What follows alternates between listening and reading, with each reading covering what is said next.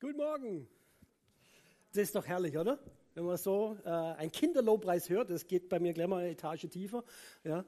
Äh, so stelle ich mir ein bisschen Himmel vor. Ja? So jung, alt, alles irgendwie beieinander und alles singt irgendwie ein Lied. Ja? Äh, Traum, Dream. Ja. Wir sind weiter in unserer Reihe ähm, in Exodus. Wir hatten verschiedene Sachen haben wir schon alles miterlebt, ja, raus aus der Sklaverei, ja, raus aus der Wüste. Wir haben dann Einsetzung des Passafestes gehabt, ja, äh, dann ab in die Wüste, wo wir erstmal schön geklagt haben, ja. Eigentlich wäre letzte Woche dran gewesen, dann Vertrauen in der Wüste, aber da David krank ist, dir nochmal gute Besserung zu Hause, der ganzen Familie. Ähm, und heute geht es rein ins verheißene Land. Ja. Alle miteinander werden wir diesen Weg dann auch gehen. Und ähm, wir sehen unseren Weg von Ägypten, von der Sklaverei durch die Wüste ins verheißene Land. Das ist so ein bisschen jetzt heute unser, unser Weg, den wir heute gehen. Und ich nehme euch ein bisschen rein ja, in diese biblische, historische Geschichte, dass man da sich auch ein bisschen drin äh, findet. Und ganz am Anfang steht eigentlich, hier jetzt an diesem Block, eigentlich, dass Mose stirbt. Ja? Nachdem er 40 Jahre das Volk durch die Wüste begleitet hat. Er selber ist jetzt 120, ja, mit 40 Auszug aus Ägypten, 40 Jahre Wüste, ja, 40 war er schon, also gibt dann insgesamt dann 120. Ähm, und er stirbt und übergibt dann die Leitung an Josua. Und jetzt kommt was Spannendes, ja, bevor es quasi in das verheißene Land geht, ja, autorisiert ihn Gott nochmal. Also Josua wird jetzt autorisiert von Gott. Und das hören wir uns mal an wie das wohl war oder wie das ist.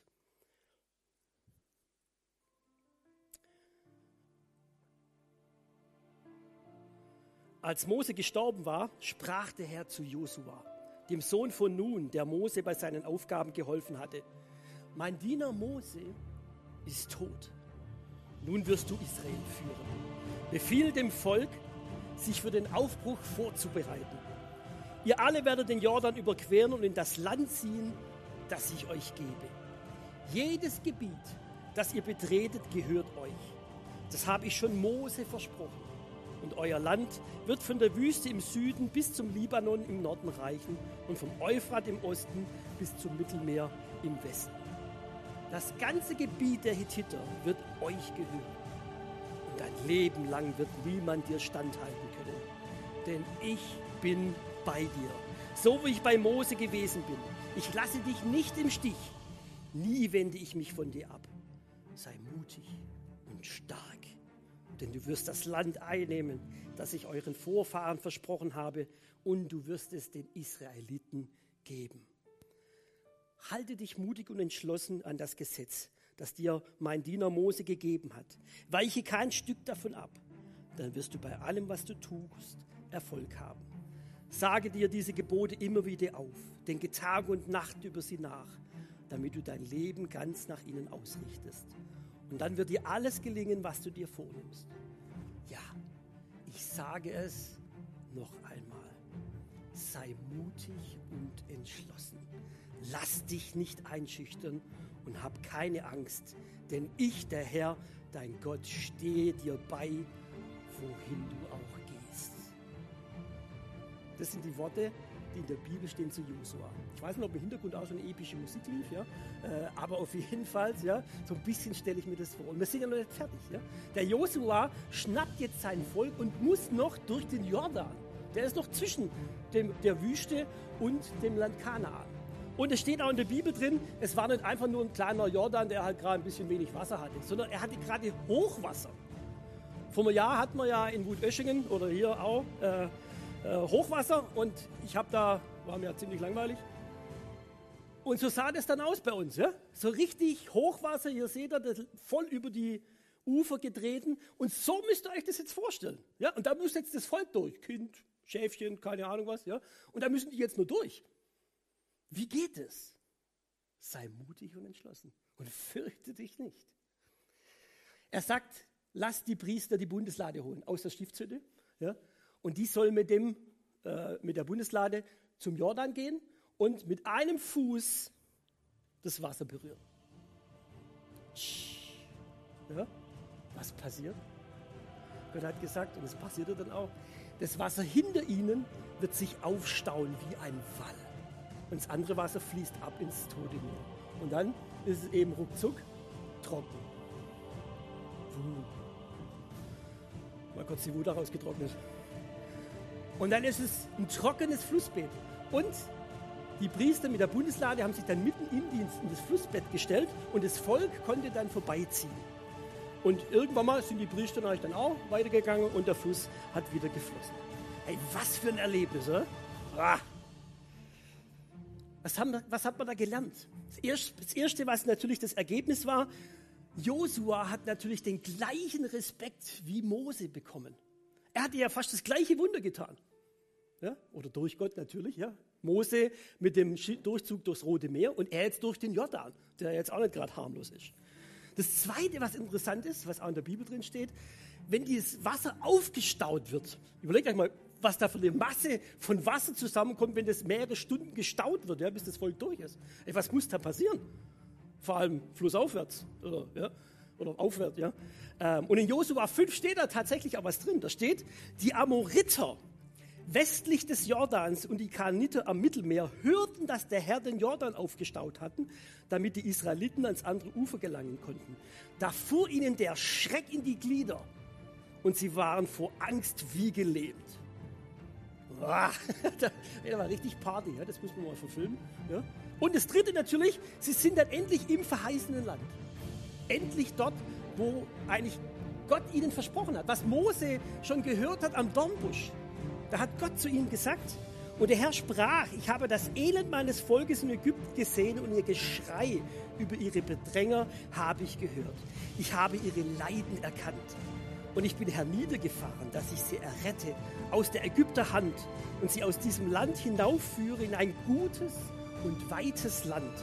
In ein Land, darin Milch und Honig fließt. Das Gebiet der Kananiter, Hethiter, Amoriter, Perisiter, Hiviter und Jebusiter und ein Land, das absolute riesige Früchte bracht. Vielleicht erinnert euch manche, es gibt eine Erzählung, dass sie so eine, eine Traube genommen haben, ja, äh, und da mussten sie die zu zwei tragen. So fruchtbar war dieses Land. Und Milch und Honig fließt. Ja. Stellen wir das so ganz praktisch vor. Ja. Ich denke schon, es kommt aus einer Kuh und nicht irgendwo anders raus. Ja. Aber herrlich, oder? Einfach. Und Honig. Honig fließt, war damals nicht unbedingt Lass mal auch mal fließen. Ne? Mmh. Wer mag Honig? ja, ich esse es jetzt nicht, weil ich muss noch predigen. Ja? Aber so muss man sich ein bisschen vorstellen einfach. Ja? Ähm, Milch und Honig fließt. Das sind eigentlich auch Bilder. Auf der anderen Seite ist es halt auch so, ja? dass es das eben auch alles gab. Und wir sind jetzt eigentlich endlich dort, wo Gott uns will. Epische Musik aus. Okay, was für einen Weg sind wir jetzt einfach gegangen? Ja? Raus aus der Sklaverei, durch die Wüste, über den Jordan gegangen, ja? ins verheißene Land. Und jetzt gibt es noch eine coole Geschichte. Ich weiß nicht, ob ihr die überhaupt kennt oder sie gelesen habt. Als Josua dann im verheißenen Land ist, Jericho noch so im Horizont noch, ja, das kommt ja nächste Woche, begegnet er einem Mann. Einem Mann, mit einem Schwert. Und er steht da einfach. Vielleicht auch so. Oder so. Egal. Da steht ein Mann mit einem Schwert. Und er spricht ihn an und sagt, äh, sorry, ich kenne ja nicht jeden Einzelnen persönlich in meinem Volk, ja, äh, bist du Freund oder bist du Feind? Bist du einer gegen uns oder bist du für uns? Und was sagt der dann? Er sagt dann, er sprach nein. Also äh, bist du gegen uns? Er sagt dann nein, sondern ich bin der Fürst über das Heer des Herrn und ich bin jetzt gekommen. Und da fiel Josua auf sein Angesicht zur Erde nieder, betete an und sprach zu ihm, was sagt mein Herr seinem Knecht? Und der Fürst über das Herr der Herren sprach zu Josua, zieh deine Füße Zieh deine Schuhe von deinen Füßen, denn die Stätte, darauf du stehst, ist heilig. Und das tat Josua. Kommt euch das bekannt vor? Mose am Busch. Genau das Gleiche. Und auch dieser Engel, Engel des Herrn, es ist ganz schwierig, wenn man sich mit Engeln mal beschäftigt hat. Es gibt so eine Kategorie Engel des Herrn.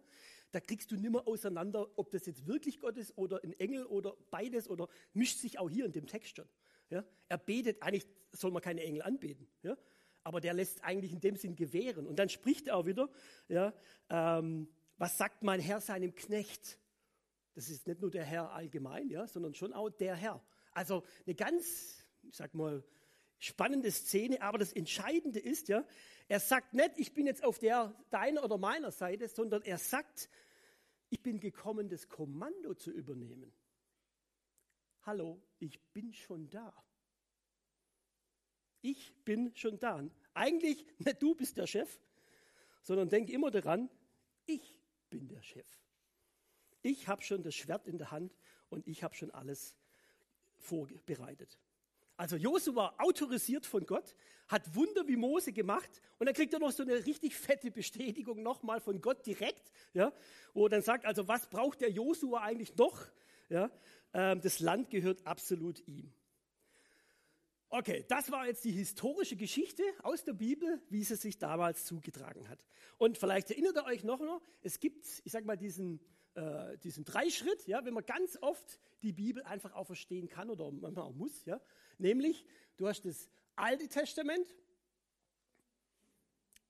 haben wir eins weiter, erst das Alte Testament, dann die Überlegung, was ist nochmal das, was, wo ist das relevant im Neuen Testament und was hat es dann im letzten dann auch mit mir zu tun. Tatsache ist natürlich, dass diese Geschichte jetzt nicht im Neuen Testament irgendwie nochmal aufgriffen wird. Also es gibt keine Bibelstelle, wo es heißt, Sklaverei bedeutet das und Wüste bedeutet das und Kanaan bedeutet das. Ja?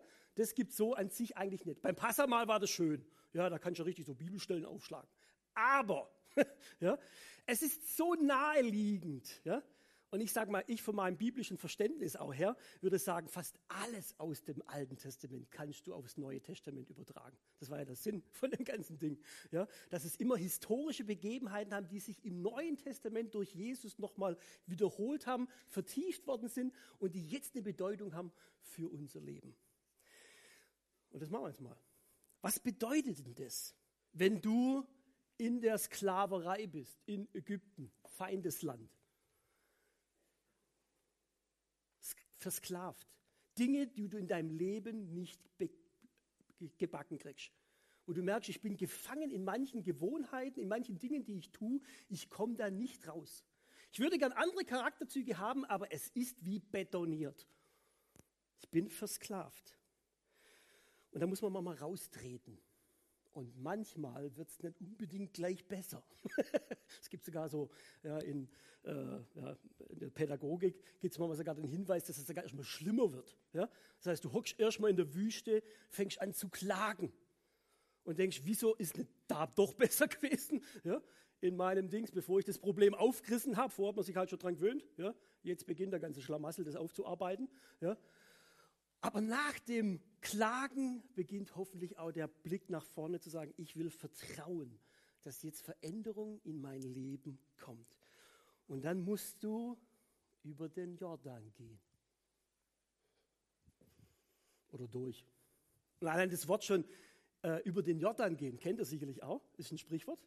Ja, und meint tatsächlich beides. Über den Jordan gehen ins verheißene Land, aber über den Jordan gehen heißt auch manchmal noch einen Schritt weiter. Ja, Bühnenbild kurz ein bisschen erweitert. Ja. Das heißt, es heißt auch zu sterben. Ja. Der ist über den Jordan gegangen, sagt man manchmal. Das kommt genau von der Geschichte. Ja. Man ist über den Jordan gegangen und ist jetzt im verheißenen Land. Irdisch oder vielleicht eine Stufe weiter, sagt tatsächlich dann äh, im Himmel. Und das heißt, ich muss erstmal oftmals einen Tod sterben. Mein altes Ich lasse ich hinter mir und gehe zu was Neuem zu dem neuen Reich, vielleicht sogar richtig sterben und dann in die Ewigkeit. Und dort in dem neuen Reich ist schon ein Mann, der das Schwert hat. Das heißt, in dem neuen Reich, das ist schon eingenommen. Da muss ich nicht noch kämpfen. Nächste Woche werden wir ein bisschen hören, wir müssen schon ringen. Ja? Aber grundsätzlich eingenommen ist es schon. Nämlich von Jesus, von Gott selber. Und das ist doch eine Coole Geschichte, würde ich mal sagen. Aber was ist jetzt dieses neue Land, von dem wir jetzt hier so reden? Jetzt übertragen wir das auch mal. Ja? Es gibt ja eben dieses Sprichwort über den Jordan gegangen und dann bin ich jetzt, wenn ich mein altes Ego abgegeben habe, bin ich jetzt in dem Land von Jesus. Und Jesus greift dieses sagen wir, Bild eben auch auf. Schon Johannes, der ihn ankündigt, sagt, hey, in Markus 1 sagt er, die, Zeit ist erfüllt und das Reich Gottes das neue Reich. Das Reich Gottes ist nahe herbeigekommen. Tut Buße und glaubt an das Evangelium. Und Jesus sagte später dann auch, die Pharisäer wollten von Jesus wissen, wann wird denn Gottes Reich kommen? Und er antwortete ihnen, Gottes Reich kann man nicht sehen. Ganz großer, wichtiger Unterschied. Sehen wir ein irdisches Reich, niemand wird sagen können, hier ist es oder dort ist es. Denn Gottes Reich ist schon da und mitten unter euch. Das heißt, wir merken, es geht hier nicht um ein irdisches Reich, kommen wir nachher aber nochmal drauf. Und auch später, ja, als er sagt, ich will euch das Beten lernen, gibt er uns das Vaterunser und da beten wir auch, dein Reich komme, ja, dein Wille geschehe, wie im Himmel, so auf Erden. Also man merkt diese ich sag mal, diese Gleichheit ja, vom Alten Testament ins Neue Testament, wie sich das wieder einfach ausspiegelt. Und auch schön zu wissen, vielleicht denkt man sich, okay, aber das, ich sag mal, verheißene Land hier ist ja auch begrenzt gut. ja? Also nicht jeder, der mit Jesus lebt, sagt, hey, seitdem geht es mir super, ich habe nie Probleme, alles spitze. Ja? Und auch da muss man wieder dieses, ich sag mal, dieses verheißene Land, äh, auch nochmal, ich sag mal, richtig verstehen. Es ist wie so ein Vorgeschmack auf das Ewige. Also das ist nur das irdische, das himmlische Reich kommt ja später noch. Und wenn Jesus alle Menschen geheilt hat, die er um sich herum hatte, dann ist das schon mal cool. Aber er hat nicht alle Menschen auf der, alle geheilt. So sie, zack, und alle Krankheit ist weg. Es gab immer noch Leute, die trotzdem noch krank waren. Aber es ist ein Vorgeschmack, wie es mal im Himmel sein wird. Das ist Reich Gottes erstmal auf Erden. Man muss sich vielleicht fast so vorstellen, ja, wenn man irgendwie nach Hause kommt und hat wahnsinns Hunger auf eine schöne große Pizza, ja, aber es ist noch nicht Essenszeit. Und dann sagt die Mama vielleicht, ja, oder die Frau, also äh, kannst du machen, ja, aber Gäste wird um die und die Uhrzeit. Und dann nimmst du halt so einen Löffel aus dem Topf oder ein Stückchen Pizza oder was auch immer. Und dann, oh, ja, ich weiß schon, was kommt. Ja? Also es ist ein Vorgeschmack auf das, was mal kommt. Und deswegen auch, wenn Jesus auch, sag jetzt mal, Dämonen besiegt hat, dann hat er nicht alle Dämonen besiegt. Aber im Himmel wird es keine mehr geben. Es ist ein Vorgeschmack. Wenn er hungrigen Menschen zu essen gegeben hat, 5000 mal kurz, super, aber er hat nicht den Hunger komplett weg, ab, abgeschafft. Aber im Himmel wird es mal keinen Hunger mehr geben. Ja. Es ist quasi eine Steigerung. Und so ähm, ist es eben auch bei Kanaan bei Jesus. Und jetzt wollen wir auch noch mal überlegen, Moment mal, was bedeutet das jetzt eigentlich für mich? Der dritte Sprung, Gottes Reich für mich. Was für Früchte wachsen denn eigentlich im Reich Gottes? Milch, Honig haben wir schon gehabt, ja, ein paar Trauben auch noch. Ja. Aber es ist natürlich äh, in dem Sinn auch ein bisschen anders auch gemeint. Jesus sagte zu Pilatus mal, mein Reich ist kein irdisches Reich. Und wenn man im Alten Testament mal, reinschaut, wenn man sagt, okay, was war so das gelobte Land? Ja, merkt man auch hier. Ja? Da geht es dann immer darum, du hast Reichtum, du hast Besitz, du hast Gesundheit und du hast Kinder. Ja, wenn du das hattest, dann warst du gesegnet. Fertig. Sind aber alles sehr äußerliche Dinge. Ja, das war so quasi, wenn du das hattest, warst du gesegnet. Amen. Im Neuen Testament ist es nicht so. Ja, du kannst an Jesus schon nehmen. Ja, äh, sage jetzt mal, ja, hatte Kinder, war reich, hatte großes Land, äh, scheiterst bei Jesus bei, jedem, bei jeder Position. Ja? Weil Jesus kein irdisches Reich aufgebaut hat. Er hat gesagt, mein Reich ist nicht von dieser Welt. Ja? Hat er gesagt zu Pilatus. Ja? Ähm, also ich habe ein ganz anderes. Weil wenn er, sage jetzt mal wirklich, ich sage mal, die, die, die, äh, die Politik verändern hätte wollen, dann wäre er Politiker geworden. Oder vielleicht so ein, so ein Kriegsoberst. Ja? Äh, wenn er gewollt hätte, dass die, die, die Gesundheit das Wichtigste ist, äh, dann wäre er Arzt worden. Ja? Wenn er die soziale Gerechtigkeit hätte irgendwie ausgleichen wollen, dann wäre er Sozialminister oder Sozialarbeiter worden. Ja? Ist er aber nicht. Und wenn er gekommen wäre, um einfach die Erde zu bewahren, ja, weil die eben auch ein bisschen Hilfe braucht, dann wäre er Greenpeace-Aktivist worden. Ja? Ist er aber nicht. Ja? Und auch nicht falsch verstehen, alles Sachen, die auch gut sind, auch im Reich Gottes eine Rolle spielen. Aber nicht der absolute Fokus war da nicht drauf. Ja? Das Wichtigste war Jesus für das unsichtbare Reich, für den Inneren des Menschen, dafür alles zu tun. Und dafür ist er gestorben. Für die Schuld ist er gestorben. Für das, dass wir innerlich uns verändern. Und deswegen sind die Früchte, des Obst oder wie auch immer, ja, sind bei Jesus eben nochmal ein ganz anderes. Man kann es vielleicht auch nochmal äh, aus einem anderen Gesichtspunkt nochmal sehen. Gerade wenn man jetzt die Sünde so vor Augen hat. Ägypten, da musste man sündigen in deiner Gewohnheit. Du, du musst es einfach tun, du, kannst, du, kannst, du bist hilflos. Du bist dem völlig ausgeliefert. Ja? Du musst sündigen. In der Wüste wird dir dann plötzlich bewusst, Moment mal, ähm, stimmt, jetzt wo ich die Gebote habe, wird mir bewusst, was eigentlich mal eure Sünde ist. Und in Kanaan, ja, da kann man noch sündigen, muss es aber nicht mehr. Man kann es verändern. Ich bin jetzt eigentlich frei. Und im Himmel mal, da wird es dann mal so sein, dass du gar nicht mehr sündigen kannst. Geht nicht mehr.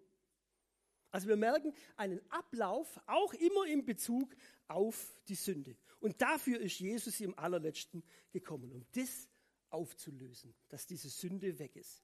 Und was für Früchte gibt es jetzt eben in diesem Reich? Jetzt auch anfangend und dann später natürlich auch in der Herrlichkeit. Habt mal eine Situation oder vielleicht jetzt euer Leben, was euch jetzt gerade beschäftigt, mal vor Augen. Was beschäftigt euch gerade? Sind es für Dinge, die euch umtreiben, wo ihr vielleicht schlecht schlafen könnt? Wo ihr vielleicht eure Gedanken die ganze Zeit rumeiern? Wo ihr googeln müsst? Oder vielleicht auch schon jemand angesprochen hat und um Hilfe gebeten hat. Was sind die Sachen, wo ihr sagt, da brauche ich Hilfe? Was ist das?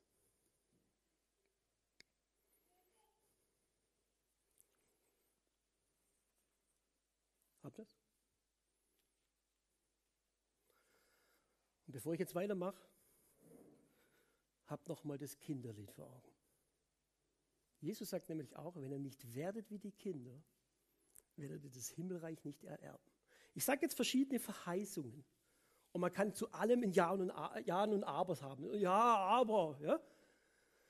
Ein Kind hat die schöne Angewohnheit, es einfach zu nehmen, wie es es hört. Und sagt, ja, dann ist so. ja, okay. Und seid mal wie Kinder. Was beschäftigt dich? Gewisse Gebundenheit? Freiheit, sagt Jesus. Zur Freiheit hat uns Christus befreit. Sich zu verändern? Ich brauche Erneuerung. Ist jemand in Christus, so ist eine neue Kreatur. Das Alte ist vergangen, siehe, Neues ist geworden. Will ich mich verändern, aber ich scheite oft.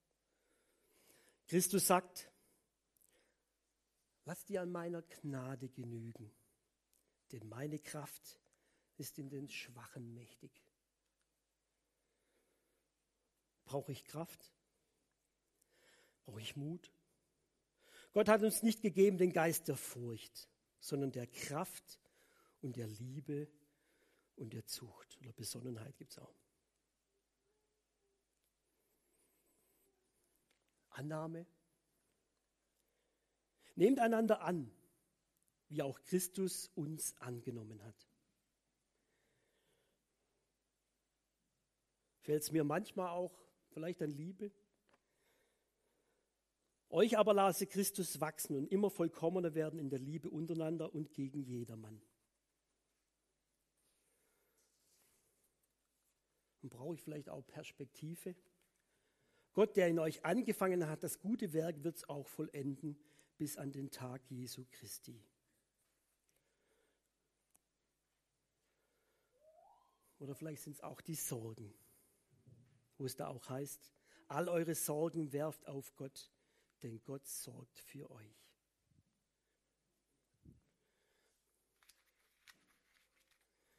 Das waren jetzt acht Stück. Hinten liegen noch mal 95, vielleicht sind es ein paar weniger, weil der erste Gottesdienst schon war. Ich habe insgesamt 105 solcher Verheißungen ausgedruckt und die liegen hinten.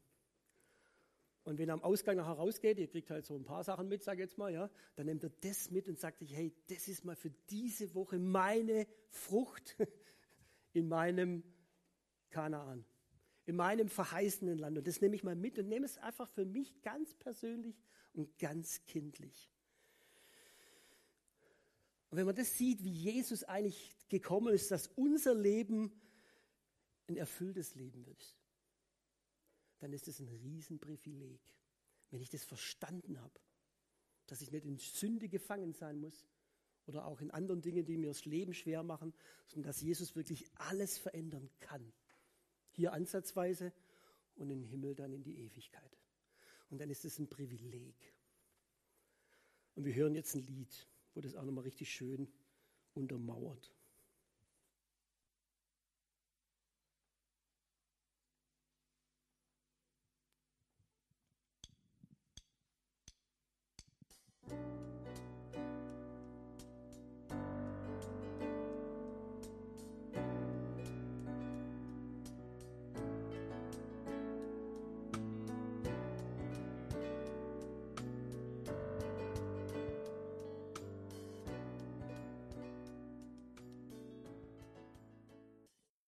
Ich liebe dieses Lied über alles.